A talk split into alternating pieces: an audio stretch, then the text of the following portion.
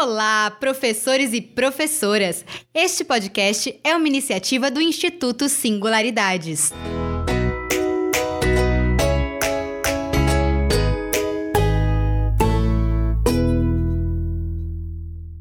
Este é o primeiro episódio do podcast do curso Creche BNCC Bebês em Foco.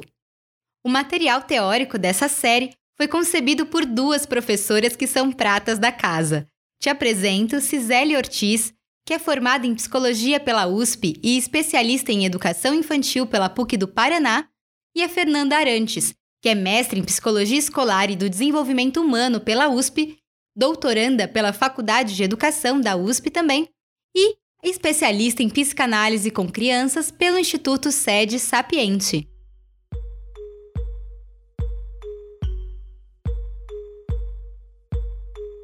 Serão quatro episódios, onde iremos explorar a relação entre as creches e a tão falada Base Nacional Comum Curricular. Hoje, vamos começar refletindo sobre a importância do vínculo para o desenvolvimento e aprendizagem dos bebês. Eu sou Tati de Souza e te convido a embarcar nessa jornada comigo. Bora lá?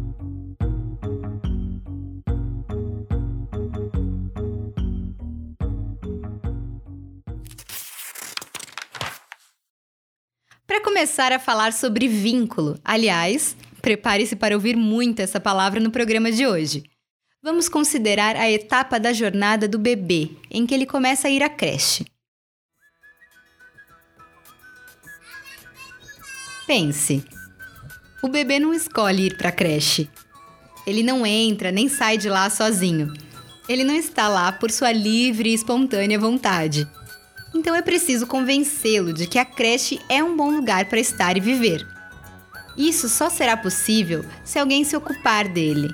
E para isso, é necessário investir na formação de vínculos. Vamos consultar algumas definições da palavra vínculo no dicionário. Vínculo é tudo que liga, ata, aperta, ligação moral, relação, subordinação, nexo, sentido, ligação entre coordenadas. Esses significados nos mostram que o mesmo termo se aplica em diferentes contextos. No nosso caso, podemos ficar com o sentido de que vínculo é aquilo que liga ou favorece a relação entre as pessoas. Essa reflexão nos faz pensar que os vínculos podem adquirir diferentes formas, que nos estimulam a ir em busca do desenvolvimento ou que nos impedem de alcançá-lo. Pode ser aquele que nos dá um sentido de vida, ou por outro lado, nos faz ser eternos submissos.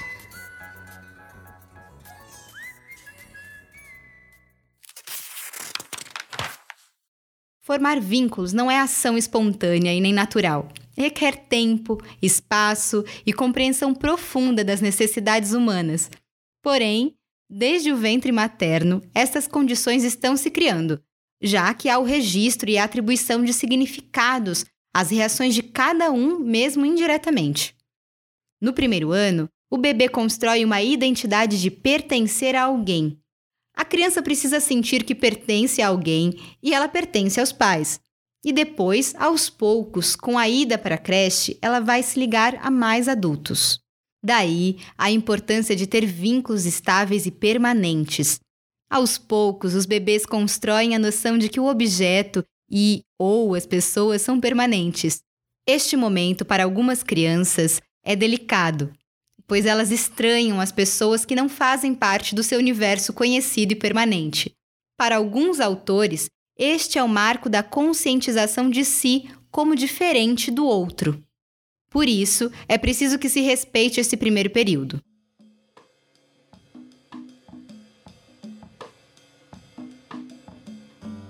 Quando a criança chora demais, por exemplo, por estar com fome e se a sua alimentação demora muito para chegar, ela pode sentir-se tão angustiada que quando o alimento chega não consegue mais comer, entrando às vezes num estado de desespero que ninguém mais entende nem sabe como lidar.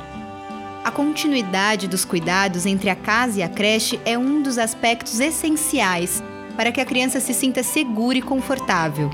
E esta continuidade depende da leitura dos indícios e sinais que a criança dá aos adultos.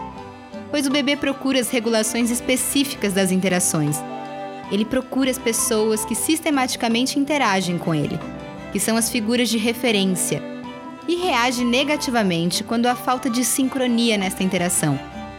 Nesse sentido, num grupo de berçário, por exemplo, é preciso levar em consideração a constância das pessoas que trabalham com as crianças. Isso proporciona a estabilidade necessária para que elas reconheçam e recebam as mediações. A creche precisa proporcionar para as crianças figuras de referência estáveis, adultos que permaneçam com elas por um tempo mais longo e que sejam capazes de lhes proporcionar a significação necessária para que eles possam sair do estado de fusão e passar a se diferenciar, ou seja, a se conhecer a partir das referências que os outros lhe fornecem. Vamos beber um pouco de teoria sobre a construção de vínculos? Para isso, faço referência ao Edward Bowlby, que foi um psicólogo, psiquiatra e psicanalista especializado em desenvolvimento infantil e que formulou a teoria do apego. O apego é caracterizado pela busca frequente do contato com alguém muito específico. Essa situação é refletida numa série de comportamentos que podem expressar o tipo de vínculo que uma determinada criança está desenvolvendo. Do ponto de vista racional, o apego é qualquer comportamento que resulta numa pessoa alcançar e manter a proximidade com algum outro indivíduo que essa pessoa considera mais apto para lidar com o mundo, com a realidade. Isso acontece com os bebês também. Por exemplo, quando um bebê está estressado por alguma razão, ele chama o seu cuidador de várias maneiras. Ele pode chorar, buscar contato visual intenso, pode até se agarrar ao seu cuidador ou sorrir.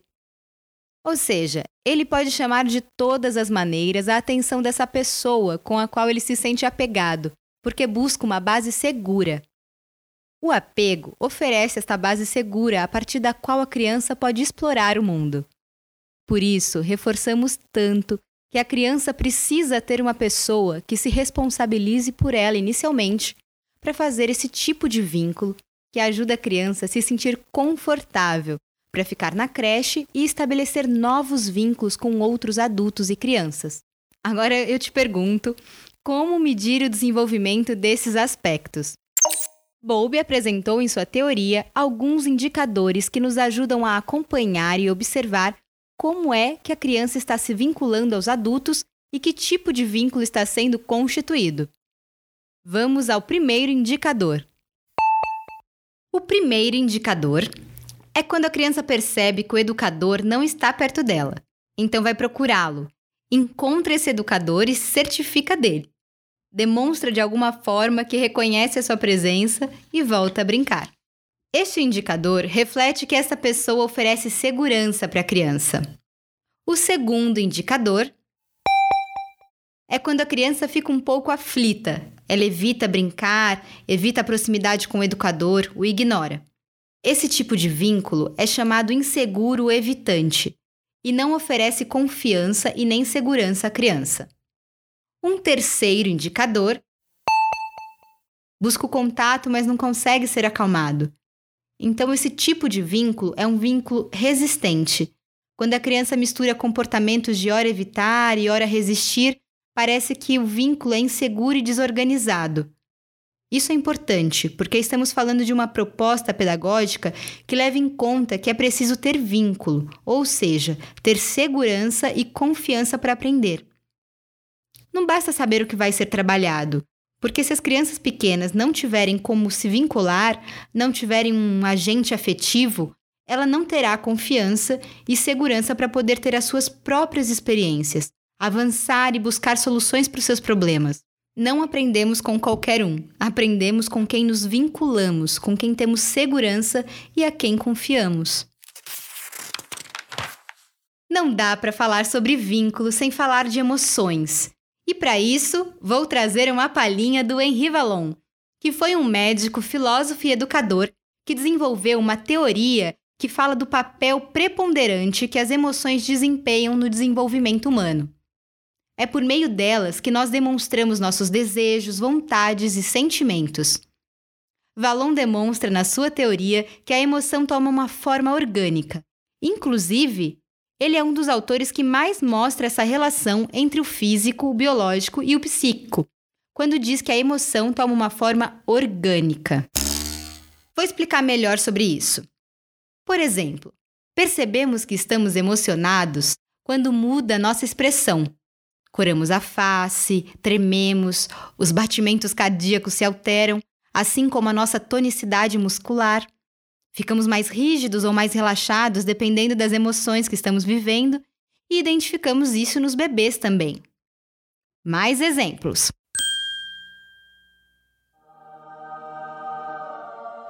Sabe quando olhamos um bebê com aquela carinha de pré-choro, com biquinho, olhos marejados e carinha de gatinho de botas do Shrek? Pois é, não dá uma vontade de acolher esse bebê e colocar no colo? Nesse exemplo, fica claro que as emoções comunicam algumas coisas para o outro com o qual estou interagindo. Esse outro percebe como estou me sentindo mesmo que eu não fale. Há pessoas, por exemplo, que têm até questões evidentemente fisiológicas relacionadas à emoção. Aposto que muita gente que está me escutando agora já passou pela situação de estar sentindo alguma emoção muito intensa, como por exemplo nervoso, ansiedade ou até mesmo alegria, e perceber nesse mesmo momento uma dor de estômago, dor de barriga ou qualquer outro sintoma físico dessas emoções não expressas. Isso nos possibilita entrar em sintonia com o outro. Do ponto de vista corporal, um bebê e seu professor ou professora, isso acontece no dia a dia, justamente porque essa é a forma de expressão mais objetiva do bebê nessa fase do desenvolvimento. As manifestações das emoções refletem o estado físico e psíquico da criança. Por isso é importante que no vínculo o adulto identifique as emoções das crianças como um dado e que o adulto esteja em sintonia com essa criança.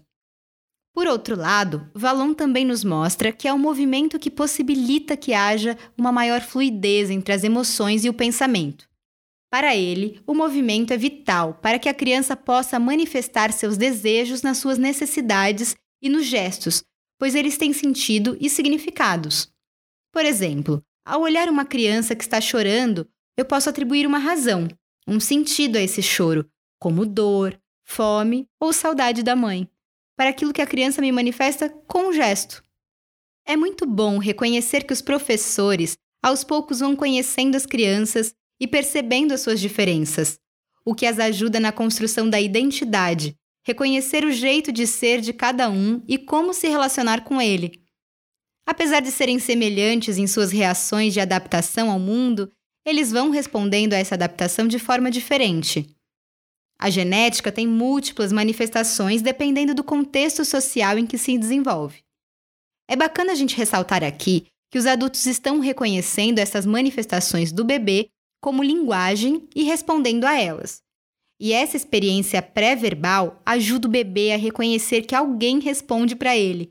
Então, além do corpo, do movimento e do gesto, ele usa as vocalizações. É lindo de ver os jogos de imitação vocal entre adultos e crianças, mas também conversas alimentadas pelo fazer cotidiano, situando a criança sobre o que fará com ela.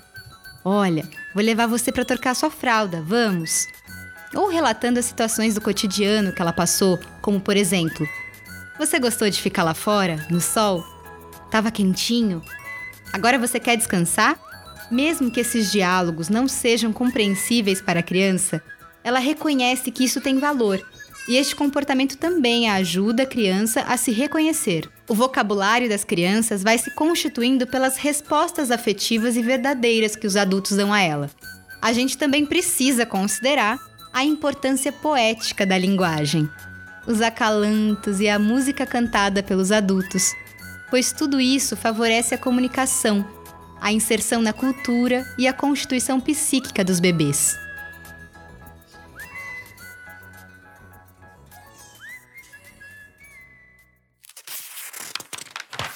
Pois é, refletindo sobre todos esses aspectos da relação adulto e bebê, fica bem evidente a importância da construção e fortalecimento desse vínculo, para que a criança possa se desenvolver em todas as suas dimensões humanas.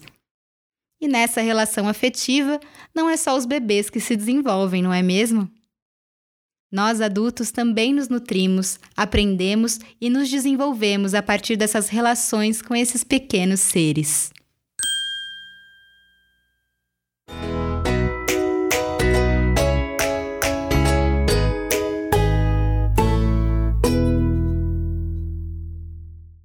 Nesse clima afetivo, vamos encerrando nosso episódio de hoje. É, muito obrigada por me emprestarem seus ouvidos e eu te convido a me acompanhar nessa série que tá muito bacana, cheia de conteúdo de primeira para te inspirar nas suas práticas pedagógicas com os bebês. Um beijo, um queijo e até semana que vem!